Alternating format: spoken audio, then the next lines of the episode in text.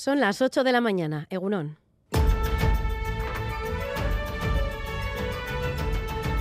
Crónica de Euskadi con Irache Martínez.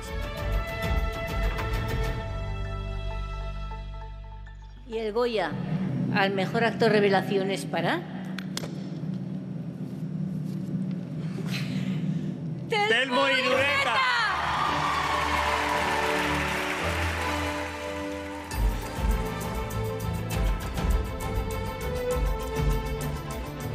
Las palabras de Elena Irureta, visiblemente emocionada, anunciando el Goya de su propio sobrino Telmo Irureta por su interpretación en la consagración de la primavera. El Sumayarra se llevaba el cabezón y dejaba también una reivindicación en su discurso. Gracias también a David, que es mi personaje, porque es un guiño al derecho a la sexualidad de las personas con discapacidad. El cine vasco se ha llevado nueve premios Goya en la gala celebrada anoche en Sevilla. La película Cinco Lobitos ha ganado el Goya a la mejor dirección novel. Así lo recogía el premio La Baracaldesa a Lauda Ruiz de Azúa. Muchísimas gracias a mi familia por educarme en el amor a la cultura, en el amor al cine, al teatro, a la música, a los libros. Aita y Ama, sois culpables de que esté aquí esta noche. Muchísimas gracias. Y le quiero dedicar el, le quiero dedicar el Goya a mi compañero César, porque nunca suelta mi mano, y a mi hijo Daniel por enseñarme que nunca es tarde para, para ser entusiasta. Muchísimas gracias, Millasker. Varias actrices de esta película también han conseguido premios importantes. Laia Coste se ha llevado el Goya a Mejor Actriz Protagonista y Susi Sánchez Mejor Actriz de Reparto. La productora bilbaína Unico ha ganado el premio a Mejor Cortometraje de Animación con Loop y Unicorn Wars y el premio y el Mejor Cortometraje Documental ha sido Maldita, a Love Song to Sarajevo de la Iruindarra Amaya Remírez. El bilbaíno Gais Cauresti se lleva el premio a Mejor Película Documental por La Bordeta. Lamentablemente, eso sí, Irati, la película de Paulo Urquijo, vuelve de vacío. La gran triunfadora ha sido Asbestas, con cinco Goyas, entre ellos el de Mejor Película. Enseguida ampliamos toda esta información. Además, eh, esta noche eh, se han incrementado los cacheos preventivos por parte de la Erchaincha para controlar el uso de armas blancas y prevenir delitos en el primer fin de semana en el que llevar, exhibir o utilizar una navaja tendrá un mayor castigo. Eso sí, de momento nos dicen que no ha habido detenciones. Y en Turquía y Siria se siguen produciendo pequeños milagros tras el terremoto. Esta misma noche se ha rescatado un bebé con vida de entre los escombros. Eso sí, las posibilidades de encontrar supervivientes se han reducido drásticamente y, de hecho, los equipos de rescate internacionales tienen orden ya de abandonar las zonas más afectadas para comenzar a retirar escombro con maquinaria pesada. Los bomberos de Gasteiz también están volviendo ya a casa. Enseguida ampliamos todos estos datos, toda esta información, pero antes un adelanto de la actualidad deportiva. John Zubieta, Egunon. Hola, Egunon. Comenzamos por fútbol porque el Athletic logró un triunfo vital en Mestalla ante el Valencia por 1-2. Se adelantó el equipo Che en la primera parte por medio de Castillejo, pero encontró la réplica de Nico Williams en el segundo acto. Sancet firmó el segundo tanto de los rojiblancos, que ahora son sextos. Osasuna juega a las seis y media en Valladolid con la necesidad de llegar a los 32 puntos. Arrasate no recupera efectivos e incluye en la convocatoria a Iker Muñoz.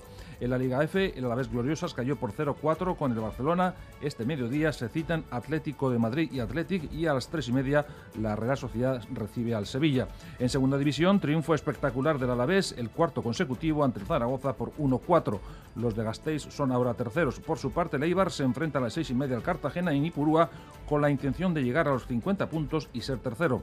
En eh, pelota, victoria de Altuna y Tolosa por 22-21 ante Peña y Mariz Currena y de Elordi y Zabaleta frente a Lasso y Ezquiroz por 22-11. Por lo que se refiere al baloncesto, triunfo por 90-73 del Bilbao Basket ante el Granada y esta tarde el Vasconia se mide al Unicaja en Málaga.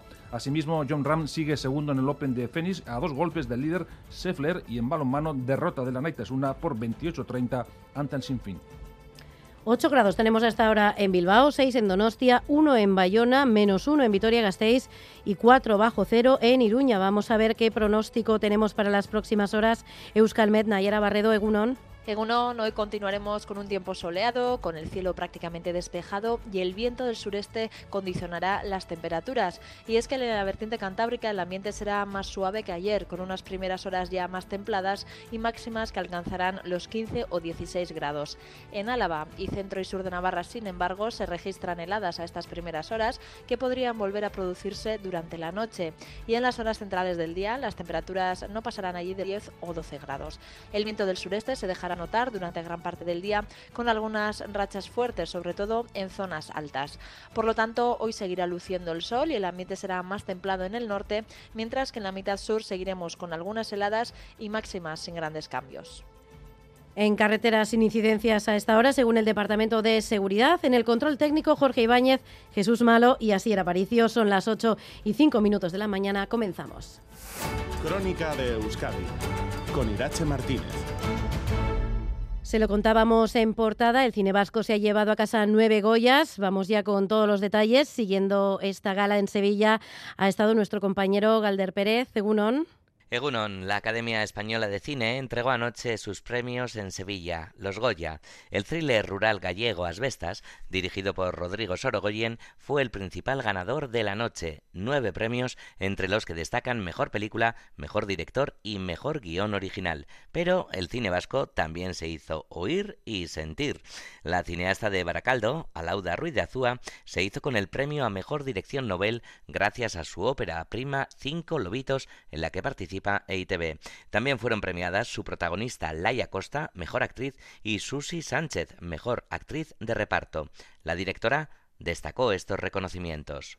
Bueno, es increíble, mis dos madres, mi madre primeriza y mi madre abuela ¿no? de la película, se han llevado, Susi y Laia se han llevado el Goya y me hace muchísima ilusión porque me parece que, habían hecho un trabajo muy delicado, muy honesto y nada, estoy muy emocionada de que se lo hayan llevado también. Por su parte, el actor de Zumaya, Telmo Irureta, se hizo con el premio a Mejor Actor Revelación por su papel de David en la película La consagración de la primavera. Además le entregó el premio su tía, la también actriz Elena Irureta. Uno de los grandes protagonistas de la noche no podía mostrarse más contento. Lo tenía pensado, pero me ha costado, ¿eh? porque en ese momento guau, cuesta pensar. Tenía las ideas, pero las palabras se me han ido. Pero bueno, algo dicho, ¿no? Pues contento, emocionado y, y muy agradecido. Ah, mira, como Lina Morgan, agradecida y emocionada. Destacar también los reconocimientos a la productora bilbaína Único, que se alzó con dos premios Goya, uno por Unicorn Wars, en Mejor Película de Animación, y el otro por Loop, en Mejor Cortometraje de Animación. Una gala que, como siempre, ha tenido presencia de representantes políticos, esta vez la de Sánchez y también Feijó, un acto en el que también veíamos reivindicaciones de todo tipo. Corresponsal en Madrid, Miquel Arregui, Egunon. Egunon es año electoral, por lo que Pedro Sánchez y Alberto Núñez Feijó aparcaban sus disputas para pisar la alfombra roja de los Goya antes de la gala. Ambos coincidían en defender el cine español. Si hay algo, hay algo que nos une es la cultura en nuestro país y en particular el cine. Es una marca de España, es cultura, en fin, es talento. Yo creo que el cine hemos de cuidarlo. Y ya con la gala en marcha ha habido ocasión para escuchar todo tipo de reivindicaciones. Este año Carlos Saura recibía el Goya de honor, pero fallecido la víspera fueron sus familiares quienes subieron al escenario. Allí su viuda, Eulalia Ramón, transmitía este, este mensaje. Lo único que pensamos con Carlos que la sanidad pública se merece que la cuiden tal como el personal público nos cuida a nosotros. La audiencia recibía con aplausos las palabras de la familia Saura en una gala donde también se escuchaban proclamas en contra de la guerra en Ucrania y en solidaridad por los afectados del terremoto de Turquía. Antes del reparto de premios también se hablaba de la campaña de Vox contra Fermín Muguruza, pues el director y músico vasco optaba por reivindicar la alegría. ¿Con qué ambiente venimos? ¿no? venimos con ambiente de fiesta, de pasarlo bien y como dijo el escritor Mario Benedetti, la alegría hay que defenderla como si fuera una trinchera. La gala de los Goya también sirvió para reivindicar un cine más inclusivo en el caso del actor vasco Telmo Irureta o para solidarizarse con las mujeres en Irán, tal y como hizo la directora Isabel Cochet. Esta noche se han incrementado los cacheos preventivos por parte de la Erchaincha para controlar el uso de armas blancas y prevenir delitos en el primer fin de semana, en el que llevar, exhibir o utilizar una navaja tendrá un castigo mayor para los delincuentes. Ainhoa Iglesia, Egunón. Egunón, noche de sábado sin detenciones por episodios relacionados con armas blancas, según nos confirma la Erchaincha, pero sí se han reforzado los cacheos preventivos tras el apuñalamiento en Gasteiz el fin de semana pasado que ha llevado a las autoridades a ponerse más estrictas. El objetivo es localizar navajas, cuchillos u otro tipo de arma blanca, castigarlo con multas y, en definitiva, sacarlas del ambiente de ocio nocturno. Es que no me parece mal, porque si yo voy a entrar a una discoteca y me pueden clavar un cuchillo de jamón... Estar de aquí en este al lado y de repente movida y te sacan una navaja y dices tú, mala tú. A mí directamente no, pero verlo de fuera o escucharlo a una amiga, realmente con una navaja para el móvil o para lo que sea, sí. Recordamos que las multas han ascendido a un mínimo de 2.000 euros por llevar navaja de fiesta, por ir ebrio serán 3.000 y por exhibirla o amenazar 4.000. La discoteca Glow de Vitoria-Gasteiz, donde tuvieron lugar los apuñalamientos, ya funciona con detectores de metal a la entrada. Aumenta la preocupación por la proliferación de delitos con armas blancas en los locales de ocio y sus entornos y este fue precisamente el tema central del Parlamento Las Ondas de ayer sábado. Los parlamentarios mostraron su inquietud. Todos reclaman analizar la situación, pero hay diferencias a la hora de adoptar medidas. Lier Puente. Preocupación evidente y tolerancia cero ante las armas blancas en el ocio nocturno. El PNV aboga por tomar medidas para cortar el problema de raíz. José Antonio Suso. Estamos eh, preocupados, pero espero que en un tiempo esto se corte como se han cortado de tipo de cuestiones similares eh, con medidas rápidas. Pero desde EH Bildu y el Carrequín Podemos y piden no caer en una carrera punitivista. Piden antes analizar en profundidad la problemática. Miquel Otero, David Soto que no nos arrastre para entrar en una carrera de ello, más medidas y más caña y más duro y a por ellos. Una carrera por ver quién es el que eh, más criminaliza el ocio nocturno, quién sanciona más, quién mete antes en la cárcel a la gente. El PSE pide confiar y dotar de medios a los policías y los jueces. Eka Enrico. Lo que tenemos que hacer yo creo que es confiar en nuestra policía, en nuestro sistema judicial y dotar de medios también para luchar contra este fenómeno. Una colaboración que Pepe Ciudadanos pide ampliar a la Policía Nacional y Guardia Civil. Carmelo Barrio. Porque ellos también controlan y saben mucho en relación con las características de algunos de los eh, delincuentes, algunas de las bandas. Según Barrio, existe una sensación de inseguridad y considera que hay responsabilidades políticas en las instituciones gobernadas por el PNV hasta ahora. Los familiares de seis gudaris y milicianos recibieron ayer los restos de sus padres, tíos o abuelos fallecidos durante la guerra civil y que han sido exhumados en Bilbao y Gamizfica e identificados gracias a las pruebas de ADN y a unas chapas también que llevaban consigo al morir. Las familias recibían sus restos ayer en un acto muy emotivo de Gogora en Bilbao, Ainhoa. Y así ponían fin a más de 80 años de incertidumbre en los que las familias de esos seis gudaris no sabían dónde habían sido enterrados. Murieron en el 37 en los combates previos a la caída de Bilbao. Cinco han sido exhumados por Aranzadi en el cementerio de Begoña, en Bilbao, en lo que ha resultado ser la fosa más grande de Euskadi, y un sexto en Gamizfica, en un terreno particular. Escuchamos a Begoña, sobrina nieta de Ramón Crespo, a Fernanda, hija de Fernando Laera, y Maribí, sobrina de Martín Favo. La primera persona que me acordé fue de mi ama, que es la que mantuvo toda la historia viva ¿no? del tío abuelo. Mucha satisfacción. Lo que no consiguió mi abuela lo he conseguido.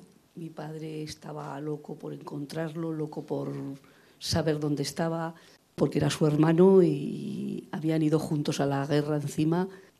Se sentirá orgulloso de lo que he hecho. También participaban los familiares de los otros tres identificados, Pachijaca, José Martín Arrieta e Ignacio Lopetegui.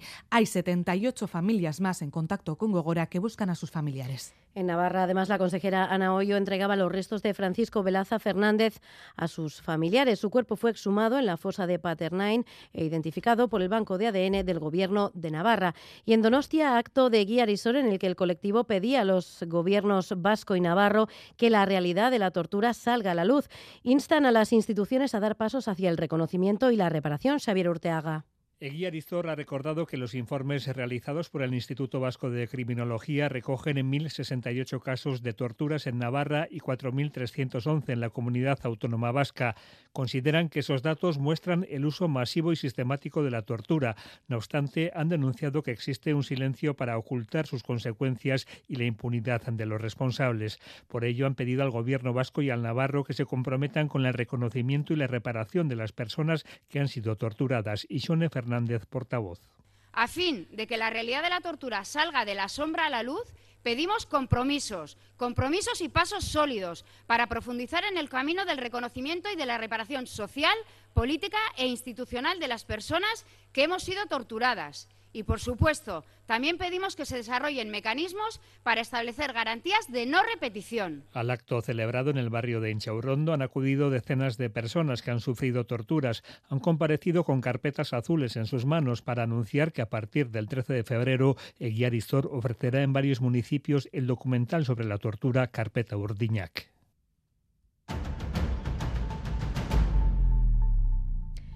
En Iparralde han realizado en Bayona la mayor protesta de estas últimas semanas para decir no de manera firme a la reforma del sistema de pensiones. Todos los sindicatos habían convocado el cuarto día de movilización por primera vez en fin de semana y también se ha notado el apoyo de la sociedad. Bayona y Torsa Garzazu. Un apoyo que no se había visto hasta ahora. Entre 15 y 20 mil personas se han reunido en las calles de Bayona, según han notificado los sindicatos organizadores. Miles de personas de todas las edades han mostrado su desacuerdo firme con la reforma del sistema de pensiones. Gazte guztientzat azkenean garrantzitsua dela, hau ere gure borroka delako. Ezin onartua da eta gainerat emazte batek hori proposatzea eganez guretako emazteak hobekio izanen dela, gutaz trofatzea da. Aurkipiak eta ezautzen du jenden dako, ez da bate xuxen. Borrokatu behar dugu eta langileak gure artean antolatu. La reivindicación principal es que la edad de jubilación no se retrase de 62 a 64 años y sobre todo rechazan que para obtener la pensión completa haya que cotizar durante 43 años. Todos los sindicatos también están de acuerdo. Hay que parar la reforma. Escuchamos a Jean-Pierre Echeverri, CFDT, Sandra Pereira, CGT y Eren Muruaga, LAB. Kutsak ez du zilorik eta dirua nahi dute bildu beste zilo batzuen tapatzeko. Que l'on veut travailler moins,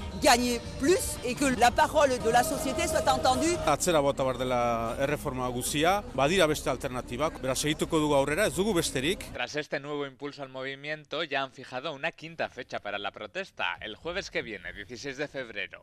Concentración este sábado en Mañeru en protesta al rechazo del Parlamento Navarro a la petición del Ayuntamiento para que el municipio pasara de zona no vascófona a zona mixta. La iniciativa Órdago, contraria a la zonificación, y el Ayuntamiento consideran que este rechazo no responde a ningún criterio sociolingüístico y que no cumple los objetivos fundamentales que marca la propia ley de la euskera o la tzbalda.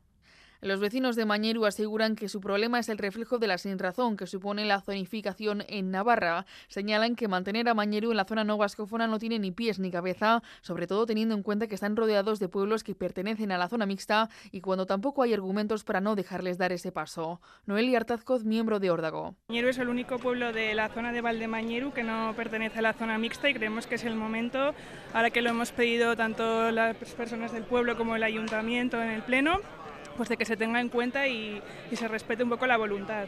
El principal problema lo tienen en educación, ya que la escuela ha tenido que cerrar porque los padres envían a sus hijos a localidades cercanas donde puedan estudiar en euskera. Aroe Ibarren, Órdago. Mientras en la zona mixta podríamos tener la opción de poder estudiar en Mañeru sin la necesidad de bajar a Puente a estudiar, ya que al final, eh, como aquí no había modelo de los eh, chavales que querían estudiar en euskera tuvieron que bajar a Puente. Aunque el Parlamento les haya cerrado las puertas, los mañerucos aseguran que seguirán luchando para que Mañeru sea zona mixta y puedan reabrir la escuela local. Turquía suspende las tareas de rescate de los equipos internacionales que deberán abandonar el país.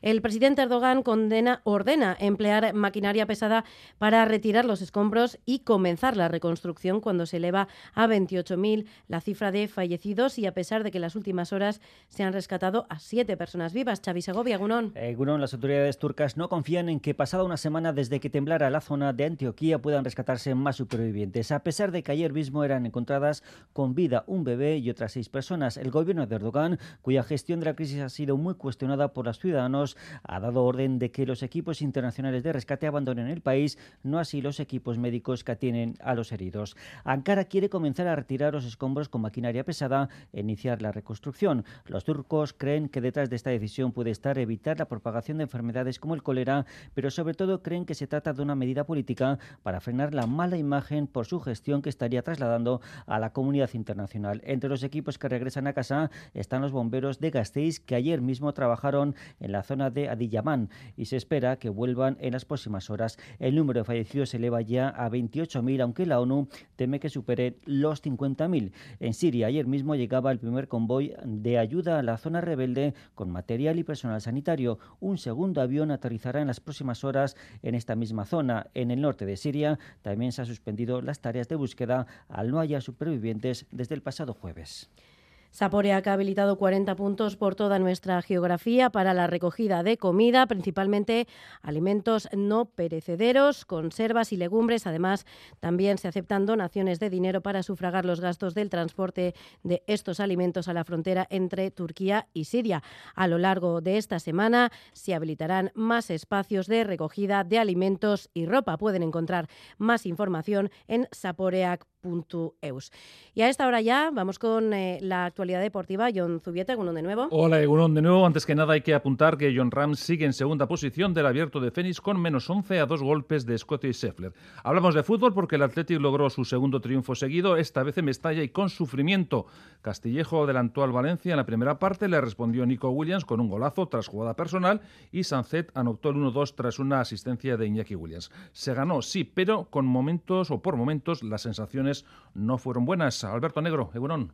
Egunon John, en un partido excesivamente descontrolado y con la actuación estelar del guardameta Unai Simón, el Atlético consiguió hacerse ayer con la victoria en el terreno de juego de Mestalla ante un Valencia que está más que tocado y con los ánimos absolutamente crispados en torno a la propiedad del conjunto Che. Un partido extraño donde durante los primeros 20 minutos de juego no hubo demasiado público en la grada y donde el silencio era prácticamente el protagonista del inicio del choque. Sin embargo, el Atlético no supo sacar provecho de esa circunstancia. Se puso por detrás en el marcador y menos mal que emergió la figura de Nico Williams para llevar la igualada al tiempo de descanso. El partido volvía a empezar, aunque el Athletic no merecía esa igualada momentánea. En la segunda parte, los de Ernesto Valverde mejoraron en cuanto a su juego y consiguieron adelantarse en el marcador, pero volvieron a adolecer de capacidad para cerrar el ataque del conjunto valencianista, que generó muchos problemas y que mantuvo en vilo el resultado prácticamente hasta el pitido final. En cualquier caso, según segunda victoria consecutiva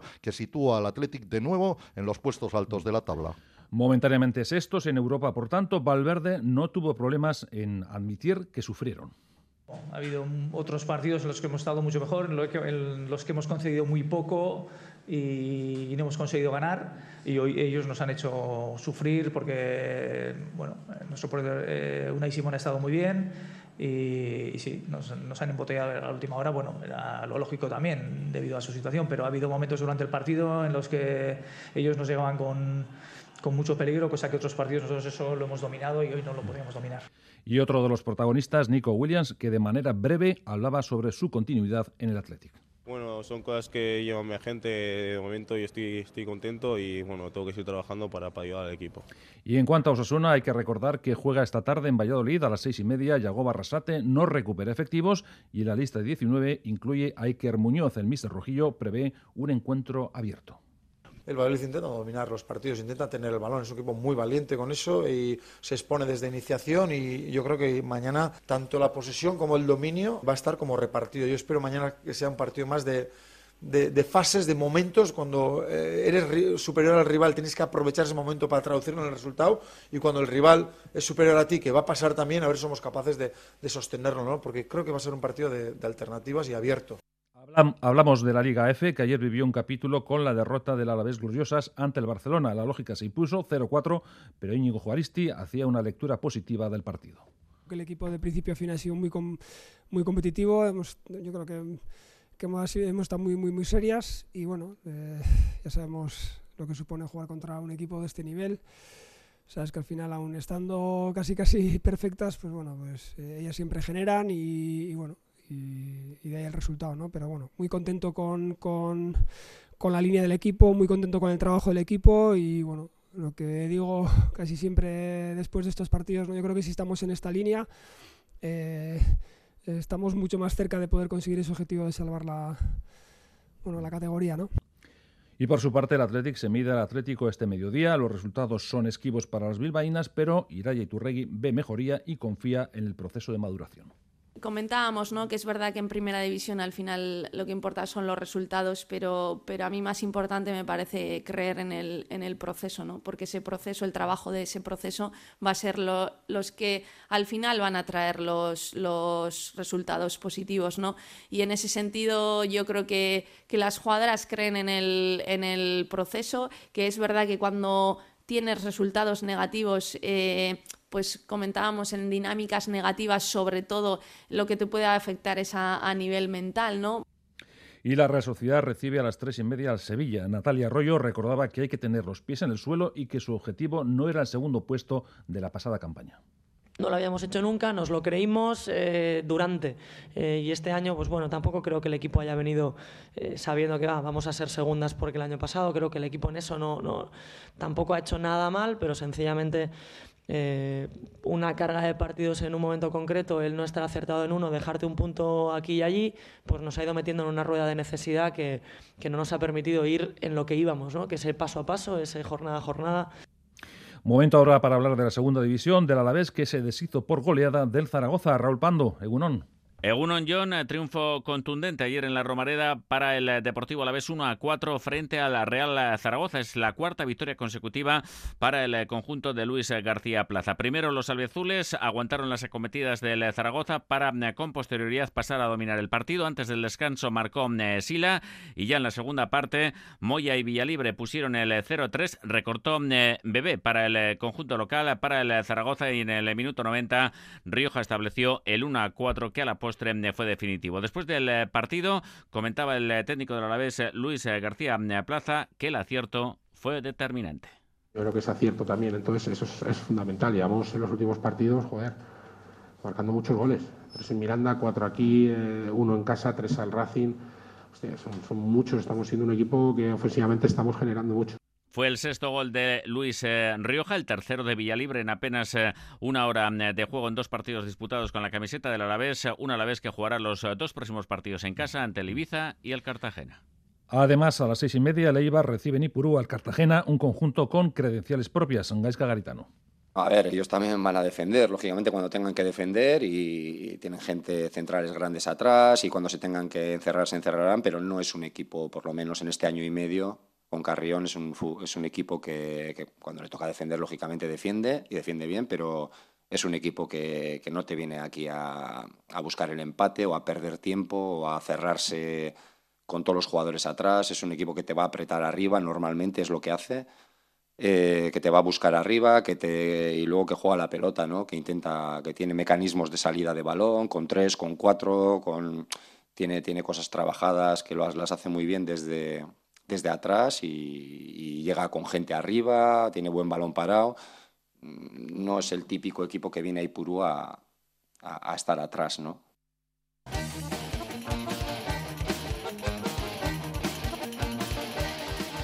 Por lo que se refiere a nuestros frontones, hubo doble actividad en el mano parejas. Miquel Bilbao, Egunon. Egunon John en el abril y después de 68 minutos y 532 pelotazos, Altuna y Tolosa certificaron su billete directo para la Liga de Semifinales sin pasar por el playoff. Ganaron 22 a 21 en un partido donde hicieron menos tantos que los rivales, 8 por 13, pero en el que fallaron mucho menos que Peña y Curena. 8 errores de los ganadores por 14 de los perdedores, con 8 fallos del zaguero de Berriozar. En el abrazo a 21, Tolosa sujetó a su pareja y, como no, Altuna se la jugó con una descolgada al choco creo que no hemos tenido buenas sensaciones, pero bueno, al final veníamos de hacer muchos partidos buenos y, siempre el cuerpo no está igual y hoy estamos un poco espesos. Pero bueno, la verdad que muy contento al final, pues ese tanto, creo que Xavi el último tanto ha defendido el copón, más de una, y luego fíjate, pues hemos tenido oportunidad ahí en el choco y bueno, me ha salido bien y contentos. Altuna y Tolosa semis. Peña y Maricurrena se quedan con cinco triunfos y estarán atentos hoy al partido de Alchasugo en esa pelea por la sexta plaza. Del Labrit a la Unión de Marquina, donde los líderes, el Ordi Zabaleta, sumaron su victoria número 11 tras dejar en 11 a Lasso y Esquiroz, recambio ayer de Ander Los líderes, una semana más, apenas mostraron fisuras. Aitor Elordi. Intentamos eh, rellenar todos los huecos que hay y, bueno, se puede decir que, bueno, eh, le obligamos al, al rival pues, a hacer la jugada perfecta y bueno, pues yo creo que, que Unai lo ha intentado, ha entrado, ha estado entrando de lejos, del 4, del 4 y medio y, bueno, al final pues cuando se trabaja de lejos pues las cosas se complican y, bueno, yo creo que hemos, eh, conseguido el objetivo y, bueno, como te he dicho, llegando a 22, pues muy contentos. El Lordi Zabaleta líderes, las Oimas bajan una posición, de la tercera plaza pasan a la cuarta, pero siguen con un punto de renta sobre los quintos y sextos a falta de dos jornadas. Hablamos ahora de baloncesto del triunfo del Bilbao Basket ante el Granada por 90-73. Xavi Rabaseda hacía este análisis del encuentro. Bueno, en la primera parte creo que ellos eh, se han mantenido en partido por el rebote ofensivo, que luego les ha permitido anotar un par de canastas fáciles cuando teníamos 10 puntos de diferencia. Y en la segunda parte, aunque ellos al principio se han apretado mucho en el tercer cuarto, creo que luego nuestra segunda unidad ha estado muy bien eh, cuando han entrado Jeff y Alex al partido y nos ha permitido pues volver a coger esa renta y, administrarla bien hasta el final, que Lude pues ha cerrado el partido. Y en baloncesto, en balonmano quería decir, sorpresa con la derrota de la Anita, es una por 28-30 ante el Sinfín. Hasta aquí el tiempo del deporte, volveremos a las dos y media con nuestro Quirol al día nada más. Es que recasco, Agur.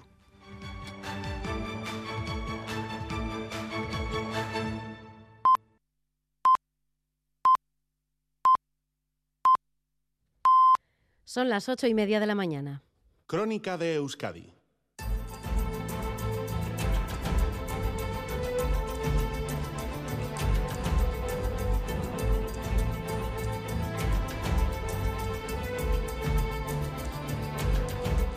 Tenemos a esta hora 8 grados en Bilbao, 6 en Donostia, 1 grado en Bayona, menos 1 en Vitoria-Gasteiz y 4 bajo cero en Iruña. Ampliamos el pronóstico del tiempo para las próximas horas. Saludamos a Nayara Barredo desde Euskalmet. Uno, Nayara. Parece que no tenemos a Nayara Barredo. En eh, todo caso, eh, en carreteras no tenemos ninguna incidencia a esta hora, según el Departamento de Seguridad y el Gobierno de Navarra. Ahora sí, tenemos a Nayara Barredo. Eguno, Nayara, ¿qué tal? Hola, Egunon. Ahora sí. ¿Qué tiempo nos espera para las próximas horas, para este domingo? Bueno, pues la verdad es que seguimos con la misma tónica en cuanto al cielo, ¿eh? cielos despejados de inicio a fin durante toda la jornada y como comentabas en esas temperaturas, hemos comenzado el día con ambiente muy desigual dependiendo en la zona en la que nos encontremos debido al viento de componente sur, a ese viento del sureste que se va a dejar notar durante gran parte de la jornada y que además lo hará con algunas rachas fuertes, ¿eh? sobre todo en zonas altas. En general hemos comenzado el día con ambiente bastante templado en puntos de la vertiente cantábrica, sobre todo en esas zonas donde más se nota ese viento y las máximas eh, también van a ser bastante suaves, eh. rondarán hoy los 15 o 16 grados en la mitad norte. En la mitad sur, sin embargo, en puntos de Álava, centro y sur de Navarra, hoy hemos comenzado el día con estas heladas, se pueden volver a, a registrar nuevamente esas heladas durante la noche y en las horas centrales del día, bueno, pues las temperaturas van a ser bastante parecidas a las de hoy, ¿eh? van a rondar esos 10-12 grados como mucho. Por lo tanto, ambiente soleado un día más durante toda la jornada, ambiente más templado a su vez en puntos de la vertiente cantábrica y algo más fresco en el sur. Es que ricasco, Nayara, Geroarte. Geroarte, Agur. Como decíamos, en carreteras sin incidencias, enseguida hablamos con Igor Arroyo.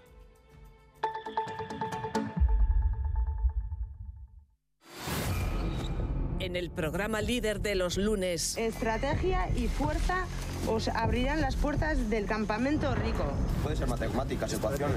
¿eh? Yo creo que es más cerebral, o sea, más de, pensar. La 20 y tú colgado boca abajo. Igual vas a tener que elegir a alguien o algo. Las especulaciones sobre el próximo juego se disiparán de un plumazo. Con lo cual, habilidad libre. O sea, no vale darse de hostia. No me gusta esta prueba. No, no, no hay que dar puñetazos. Hay que ganar. Hay que ganar. Yo, yo iría por el amarillo. La prueba del tronco ala en el Conquistador del Caribe. El juego arranca en 3, 2, 1, ya. Mañana por la noche en ETV2. Euskadi tiene un reto con el empleo de calidad. La Fundación ISEAC y el Departamento de Trabajo y Empleo del Gobierno Vasco abren un espacio de debate, un punto de encuentro sobre el futuro del empleo. Working Land Summit. El empleo en la Euskadi que seremos. Bilbao Palacio Euskalduna 16 y 17 de febrero de 2023. workingland.eus. Zatozte, sartu ikastolan. Ibilbide osoa daukagu prest. Aurra erdigunean jarrita pertsona gisa dimentsio osoan gara dadin. Euskaratik eta euskaraz. Euskal kurrikuluma ardatz hartuta. Ezagutzak eskuratzeaz gain, ekiten eta izaten ikasiko du. Irumila eta zazpieun langile, berrogeita mila familia, berrogeita amabos mila ikasle, lankidetzan Euskal Herri osoko eun amairu ikastolei bultzada emanez. Gu ikastola. Zu?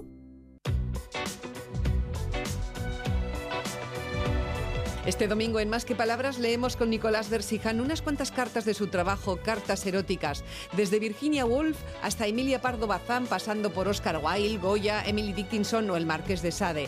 Con Kenari Orbe, nuestro abogado, hablaremos de tenencia de armas y cómo las contempla la ley.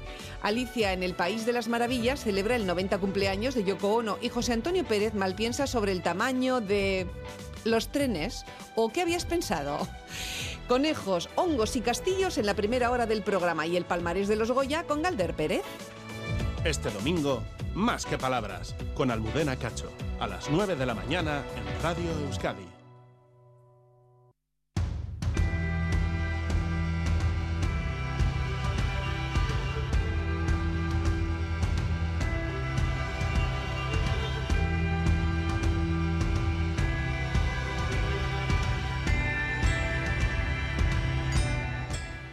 Hoy en Crónica de Euskadi fin de semana está con nosotros desde los estudios de Iruña el secretario general del sindicato LAB, Igor Arroyo. Egunon. Egunon, bye.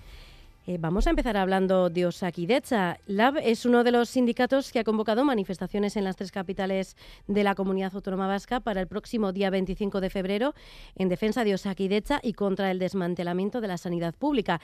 ¿No confían en la voluntad del gobierno vasco para mejorar la situación actual? No, en absoluto. Eh, para nosotros la situación es muy preocupante porque cuando han pasado varios meses, eh, escaso año desde el fin de la pandemia, en la que todos y todas estuvimos aplaudiendo al personal sanitario, todos y todas nos dimos cuenta de lo importante que era tener un sistema de salud eh, fuerte y eficaz, pues estamos viendo cómo no se ha hecho ningún tipo de plan estratégico para solventar las carencias que, se, que quedaron patentes en, aquella época. Es más, se sigue tomando medidas de desmantelamiento de la atención primaria, de privatización de servicios y se sigue, sobre todo, ninguneando a la representación sindical. En Osakidecha se ha convertido ya en una costumbre el hecho de que se convoquen eh, mesas de negociación donde simplemente la dirección informa de lo que va a hacer, pero no, no entabla ningún tipo de conversación ni, ni negociación. Y para nosotros es algo eh, inaceptable, pero además absurdo, porque el personal sanitario, la verdad, tenemos un personal sanitario bastante comprometido, eh, con capacitación, con ideas, con propuestas y con una representación sindical que está ejerciendo con responsabilidad ¿no? y que está llamando la atención sobre los problemas que están en estos, en estos momentos eh, asolando Osakidecha. ¿no? Ah, como no está habiendo una reacción por parte del gobierno vasco, pues hemos tenido que acudir a las movilizaciones, empezando por las de este 25 de febrero, donde vamos a marchar en las tres capitales de, de la comunidad autónoma vasca. Mm. Sagarduy decía esta misma semana que no ha habido recortes ni privatizaciones. Bueno, yo creo que, que, su credibilidad es bastante, está bastante mermada, tanto y, además se está convirtiendo en una, también en una costumbre, ¿no? Que, que la Consejería de Sanidad eh, tenga poca credibilidad en este, en este país, ¿no? Eh, y tiene poca credibilidad. Yo recuerdo eh, aquellas declaraciones que se hacían eh, por parte de Murga en aquella, en aquella época, donde decía que bueno que las mascarillas no eran necesarias, que Pedro Sánchez la llevaría porque estaría enfermo, etcétera, y luego al, tiempo se cambió completamente de, guion. ¿no? También recuerdo pues lo que se hablaba del, del, del sistema de acceso a Osakidecha, de su transparencia, de sus garantías, y luego pues todo lo que ha quedado demostrado con las OPEs, ¿no? Y, y, ahora se está también eh, planteando un discurso que no tiene nada que ver con la realidad. Es que es más, la gente de su confianza no es algo que digamos simplemente los sindicatos, sino que los responsables eh, de, de, Osakidecha, que han sido nombrados eh, mm, personas de confianza de su equipo, de la Consejería de Sanidad, son también las que han salido al finalmente a decir basta ya. es que es, es, el malestar es generalizado, no solo entre los sindicatos, no es simplemente una cuestión, digamos, de de, lucha sindical, que también, sino que hay un, problema general de gestión que yo creo que también lo percibe la, ciudadanía y que, hay que, y que hay que solventar. ¿Ha llegado Sakirecha a un punto de inflexión en este momento? Pues a mí me gustaría que el punto de inflexión, repito, hubiera sido eh, la pandemia. Ahí vimos qué importante es tener un sistema de, salud eh, fuerte Y, yo creo que estamos a tiempo también para tomar las medidas eh, necesarias. Eh, lo que aquí deberíamos de estar discutiendo es sobre un plan estratégico eh, de medidas de cara a, los a la próxima década, de qué tipo de sistema sanitario necesitamos, cómo reforzar la atención primaria, qué tipo de atención especializada, cómo vamos a hacer la labor preventiva, cómo vamos a hacer una cultura de salud pues entre toda la población, cómo vamos a hacer un modelo público comunitario, tanto de salud como de cuidados. Tendríamos que estar discutiendo de todo eso. Eh, en estos momentos no hay esa voluntad por parte del gobierno de Vasco, por eso, por eso vamos a ir a las movilizaciones, pero insisto, yo creo que es algo necesario que tenemos que abordar como país. Eh, para ello se necesitan medios y, para tener medios pues se necesita abordar temas como la reforma, la, reforma fiscal, que es un tema que ha estado eh, cerrado eh, durante los últimos años de manera inexplicable y que es algo que también em, limita la capacidad que tienen las instituciones públicas para hacer eh, inversiones y actuaciones no solo en el ámbito de sanidad, sino también en, otros ámbitos. Antes de entrar en el tema fiscal, que también abordaremos en esta entrevista, me gustaría preguntarles si cree que implantar la exclusividad en las y los profesionales sanitarios eh, puede ser una solución a alguno de los problemas que, ponía encima de la mesa en Osakidecha. La exclusividad yo creo que es una, buena medida. Al fin y al cabo se trata de que eh, de compensar al personal sanitario su dedicación al sistema público de salud. estamos hablando de un complemento eh, que existe en Navarra. El problema en Navarra es que hay un sindicato determinado, el sindicato corporativo médico, que quiere que ese complemento se siga cobrando, pero sin ejercer la exclusividad. ¿no? Y eso es lo que planteamos, que es que no tiene ni pies ni cabeza. Es decir, nosotros abogamos por una exclusividad pero una exclusividad que sea complementada, que sea compensada. Es decir, eh, creemos que es bueno que los personal médico, los médicos y las médicos y, y, el, y, el, conjunto del personal tenga una dedicación al sistema público de salud. Eso es algo que, le, que, lo, que lo fortalece, es algo que, que lo desarrolla, es algo que, incide en el conjunto de la población. Y eso se tiene que compensar económicamente. ¿no? Y es lo que plantearíamos tanto en Navarra como en la comunidad autónoma vasca. ¿no? Lo que no tiene sentido es lo que están planteando ahora en Navarra, donde sí existe la exclusividad, ese complemento de exclusividad, pero los médicos y algunos médicos y algunas médicas están planteando cobrar ese complemento sin ejercer la exclusividad. Es más, hemos detectado algún caso que hemos denunciado esta semana donde eh, existen médicos, incluso cargos designados, eh, que, tienen una clínica privada y a la vez están cobrando el complemento de exclusividad, algo que es totalmente eh, irregular. Es parte del personal médico porque no es el conjunto. Hay médicos eh, que sí que, tienen esa vocación de servicio público, que tienen un carácter de clase, una perspectiva de clase, que están organizados también en sindicatos como LAB, que, están remando en esa misma dirección. ¿no? Todo el personal sanitario planteando esa necesaria reforzamiento de los, servicios públicos y que el personal tenga buenas condiciones para poder desempeñar su labor eh, de manera exclusiva en, esos, en el servicio sanitario. Em, en Navarra ustedes eh, han reconocido que la huelga del Sindicato Médico de Navarra ha llevado al Gobierno a ofrecer mejoras salariales que a los sindicatos de clase les han negado. Esta misma pregunta se la hacíamos también a la representante de Comisiones Obreras, a Loli García, aquí la semana pasada en estos mismos micrófonos. Em, ahora se lo pregunto a usted. ¿Cree que este tipo de sindicatos ayudan a crear lobbies en el sector sanitario?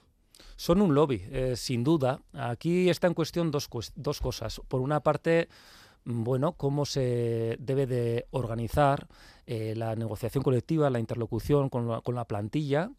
Y, vemos que hay dos modelos diferentes. Uno es el modelo de los lobbies, que por cierto es algo que en Navarra ha estado muy de boga, en boga eh, durante todos los años de eso que se venía denominando el régimen, ¿no? esa, esa, esa manera de hacer entre, entre UPN, PSN, sectores del Opus Dei, eh, lobbies determinados que, que, entendían la democracia como, como, bueno, como una cuestión más a medida de sus intereses, ¿no? Y, y más que una, una, democracia era una lobicracia, ¿no?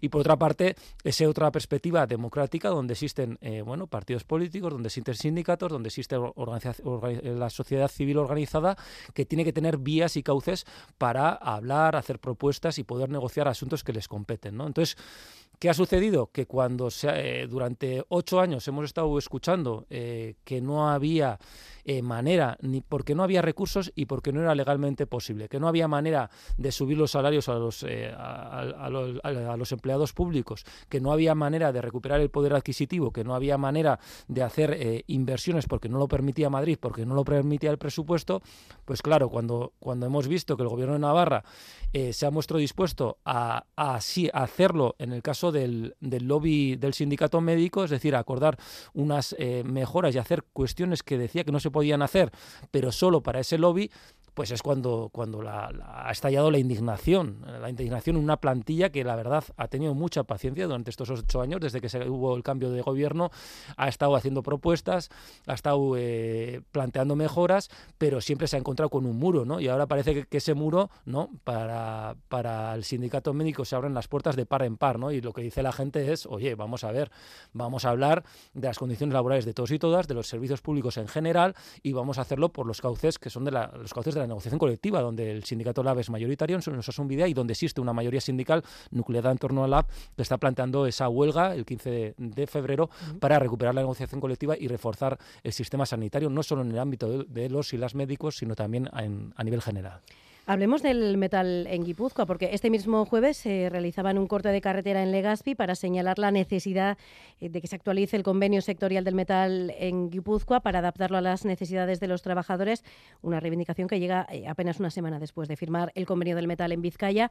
¿Cree que es posible llegar a un acuerdo en breve o la situación no se parece a la del resto de territorios en Guipúzcoa?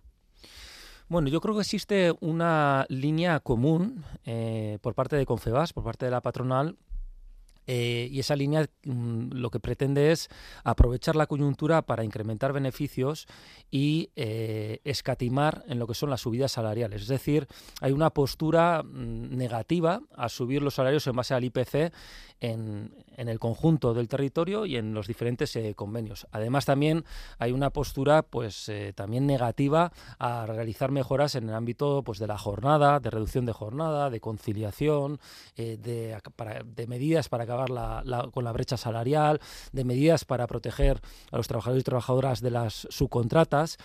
Eh, eso, esa postura patronal es lo que está conllevando que durante los últimos meses asistamos a un nivel de conflictividad eh, mucho mayor que el que había en otras épocas. En estos momentos hay muchos conflictos abiertos en todos los territorios y, y es algo totalmente necesario para, superar ese veto eh, patronal.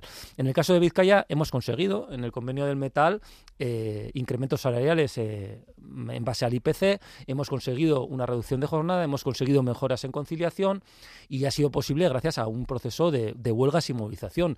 Y lo que planteamos en el convenio de, de, Guipúzcoa es que también es necesaria la movilización para conseguir esas, esas mejoras. ¿no? El convenio de Guipúzcoa eh, partimos de una base mejor que la de Vizcaya o la de Áraba. El, convenio de Guipúzcoa históricamente ha sido un convenio mejor que, el resto de convenios porque había una capacidad de lucha, una capacidad de incidencia por parte del sindicalismo, una correlación de fuerzas diferentes, más favorables a los sindicatos de contrapoder, como el sindicato LAB, y eso ha conllevado que, históricamente el convenio de Guipúzcoa haya avanzado más que en otros territorios. ¿no? Pero precisamente por eso es por lo que también planteamos que no podemos quedarnos eh, ahí, ¿no? viviendo de las rentas del pasado. De, alguna manera, el convenio de Guipúzcoa es un convenio muy importante, tiene que ser referente a la hora de, marcar la senda de la mejora de las condiciones laborales. Hay mejores condiciones que en otros eh, lugares y se tiene que hacer por la vía de la movilización. ¿no? Y, y estamos viendo bueno, que no todos los sindicatos eh, comparten este análisis. ¿no? Nosotros y nosotras pensamos que es necesaria la movilización, por eso hemos empezado a hacer una serie de movilizaciones. Nos gustaría que también, como en el Metal de Vizcaya, hubiera una dinámica intersindical de movilizaciones y, bueno, veremos según sea la postura de, de ADEGI, de la patronal, veremos si esa, esa, esa, dinámica de movilización se, se, va incrementando o si ya empieza a poner contenidos encima de la mesa, porque lo que hemos visto es que después de las primeras reuniones, de momento, ADEGI ha llegado a la mesa con las manos vacías. Mm. Eh, hablemos también de fiscalidad. Eh, lo comentaba usted antes. Eh, los partidos del Gobierno, PNV y PSE, están analizando qué aspectos podrían modificar en una reforma fiscal que llegaría tras las elecciones. De momento poco se sabe de lo que cambiarían, pero ¿cuál debería ser el cambio más profundo, según ustedes? Pues eh, con el tema de la fiscalidad muchas veces se habla de la progresividad en lo que se refiere a las rentas del trabajo, es decir, a los sueldos de los trabajadores y trabajadoras, que varían mucho y efectivamente es necesario una progresividad mayor, es necesario que los que mayores sueldos tengan pues paguen más que los que tienen menores sueldos, eso es evidente. Pero nosotros y nosotras queremos poner el foco en otras dos cuestiones que normalmente no se abordan en este tipo de debates, que es, por una parte, eh, la manera en la que tributan las rentas del capital, es decir, eh, esos beneficios que reciben eh, pues aquellas personas que no están a sueldo, es decir, aquellos, mm, aquella parte que representa el capital, la parte empresarial, esas, bueno, esa, ahí no hay ningún tipo de progresividad, ahí una tasa fija, que es una tasa fija que además es menor a las tasas que se cobran en a las rentas del trabajo, a los salarios. Es algo que no tiene ni pies ni cabeza, ¿no? Entonces, nosotros y nosotras reclamamos que se incremente el porcentaje que tienen que pagar las rentas del capital y que se haga de manera progresiva también, ¿no? Y, una, y un segundo aspecto que es eh, el impuesto de sociedades, lo que pagan las empresas, que en estos momentos es una especie de, queso gruyer, porque, porque existe un, un tipo nominal, pero luego se le va quitando, tiene con deducciones se le va quitando, quitando, quitando y al final queda prácticamente, como se dice aquí en Navarra, en agua de borrajas. ¿no? Eh, por, por, ese motivo mm, sí que estamos preocupados porque cuando oímos hablar al PNO y al PSE. Es cierto que han hablado poco, pero cuando oímos hablar de reforma fiscal, muchas veces oímos hablar de la reforma del IRPF más en lo referente a las rentas del trabajo, a los sueldos, que sí, que hay que tocar ese, ese aspecto, pero sobre todo hay que tocar rentas del capital y impuestos de sociedades. Y ahí mm, creemos que en estos momentos, y ojalá me confunda, pero en estos momentos PNV y PSE son muy complacientes con la patronal y no quieren eh, tocar ese tipo de cuestiones, ¿no? Y para nosotros y nosotras es algo totalmente imprescindible y vamos a, presionar para que sí se haga. Los salarios en la comunidad autónoma vasca subieron entre un 3 y un 4% en 2022 por debajo del aumento del 5,7% de los precios. Seguimos perdiendo poder adquisitivo. Mm, ¿Qué le diría a la patronal? ¿Cuál sería su mensaje en este sentido? Pues Seguimos perdiendo poder adquisitivo. En nuestro gabinete de estudios de Iparegoa hizo un, estudio mm, que mostraba que desde el 2008 hasta el 2021 habíamos perdido 6.000 euros eh, anuales de media eh, los trabajadores y trabajadoras por la carestía de la vida y a esa, eh, digamos, a esa pérdida se le ha sumado la pérdida que hemos tenido en el 2022, la que has mencionado, ¿no? Además, en el 2022 hay que resaltar que hay eh, ámbitos donde el IPC ha sido mucho mayor, como por ejemplo el de la alimentación. La alimentación ha subido un 15%. Y lo que sucede es que las rentas menores, los que, la gente que tiene menos renta, tiene que invertir un porcentaje mayor de esa renta en alimentación. Y es ahí donde se ha subido un 15%, ¿no? Por lo tanto, la situación es, es muy, muy alarmante. ¿eh? No, solo, no estamos hablando de un punto porcentual o 1,5 o dos puntos de diferencia entre el IPC y la subida de salarios. Estamos hablando de esa bajada acumulada eh, de 6.000 euros anuales que he mencionado y estamos hablando de que en ámbitos como la alimentación estamos en un 15%. ¿no? Por lo tanto, es que eh, las subidas salariales en base al IPC debería de ser un punto de partida, algo indiscutible. A partir de ahí tendríamos que hablar de cómo mejorar los salarios menores hasta, hasta alcanzar 1.400 euros de salario mínimo. Tendríamos que estar hablando de cómo terminar con la brecha salarial, cómo reducir jornada, cómo mejorar eh, cuestiones sociales, ¿no? Pero, por desgracia, esa postura de la patronal de negarse a subidas en base al IPC eh, está haciendo que tengamos que ir a la huelga por esa cuestión tan básica. Bueno, nosotros y nosotras no tenemos ningún problema para ello. Es decir, nuestra gente está eh, muy, muy convencida, está muy segura de sí misma, está con, bueno, con, con, la, con, con la razón, con la fuerza que le da la razón y también con la fuerza que dan las movilizaciones. Y por eso el mensaje que le damos a la patronal es que si sigue empecinado en esa, en esa postura, pues que los próximos meses van a ser igual o más conflictivos que los que hemos eh, vivido. Eh, ayer mismo estuvieron en Bayona eh, en una manifestación eh, para defender las pensiones por bueno esa subida de la edad de jubilación que, propone el gobierno francés. Van a seguir saliendo a la calle por este por este motivo porque bueno parece que, que la intención es seguir retrasando esa edad de jubilación. No sé cómo lo ven. Sin duda, vamos a seguir saliendo a la calle pues, y vamos a seguir eh, discutiendo la premisa en la que se asienta tanto las reformas de pensiones que ha habido en el, y que se plantean en el Estado francés como las que se plantean en el Estado español. Eh, la premisa que para nosotros es falsa es que las pensiones no son sostenibles, que hay un problema de viabilidad de las pensiones. Y bueno, todos los indicadores de porcentaje eh, del Producto Interior Bruto que se invierte en protección social, en pensiones, en protección, en, protección social, demuestran que existe mucho margen para seguir eh, no solo sosteniendo, sino mejorando el ámbito de las pensiones. Lo que es inviable es este, este sistema o este modelo eh, donde, donde no se asegura un empleo, eh, unos cuidados y una pensión digna para todos y todas. ¿no? Y, es ahí lo que, lo que ese, ese es el, el, debate ideológico que queremos plantear. ¿no?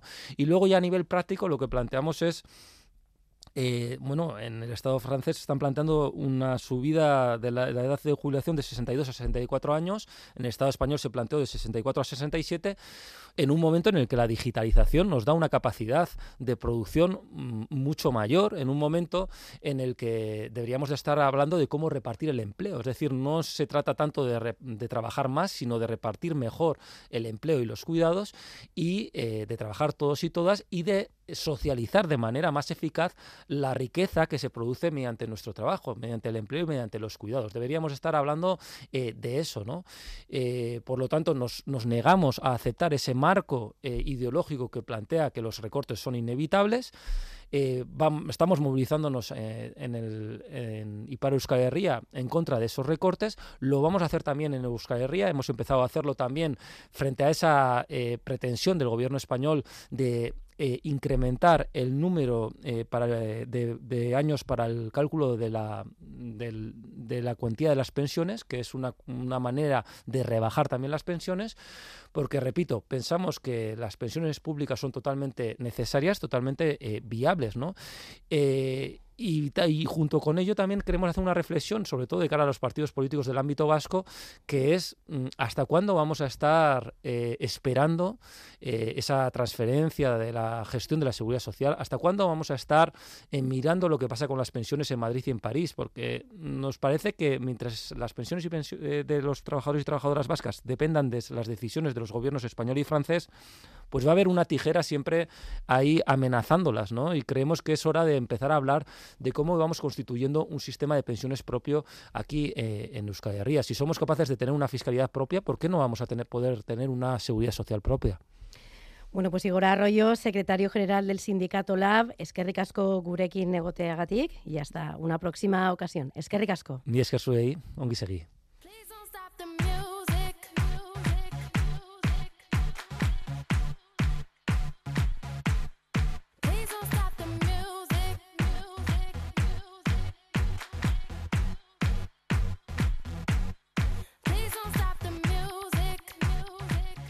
Después de un parón de seis años vuelve Rihanna. Esta noche la cantante de Barbados actúa en el descanso de la Super Bowl en State Farm Stadium en la ciudad de Glendale, en Arizona. La actuación en el Halftime Show es un evento que solo en Estados Unidos supera los 100 millones de espectadores y acapara la atención de todo el mundo durante los minutos que dura el descanso del partido.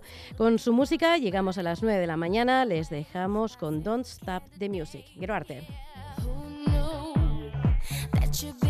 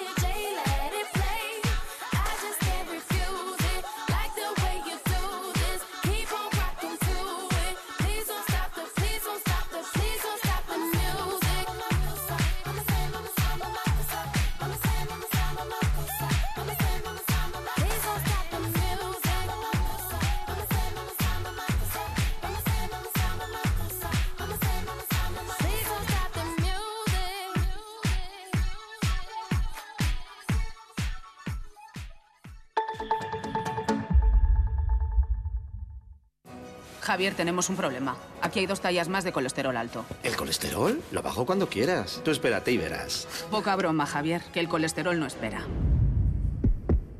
Si no haces nada, el colesterol puede acumularse en tus arterias siendo un riesgo para tu corazón. Cuídate, dieta y danacol y redúcelo en solo tres semanas. Funciona. Zatozte, sartu ikastolan. Ibilbide osoa daukagu prest. Aurra erdigunean jarrita pertsona gisa dimentsio osoan gara dadin. Euskaratik eta euskaraz. Euskal kurrikuluma ardatz hartuta. Ezagutzak eskuratzeaz gain, ekiten eta izaten ikasiko du. Irumila eta zazpieun langile, berrogeita mila familia, berrogeita amabos mila ikasle, lankidetzan Euskal Herri osoko eun amairu ikastolei bultzada emanez. Gu ikastola. Zu? Radio Euskadi. Compartimos lo que somos.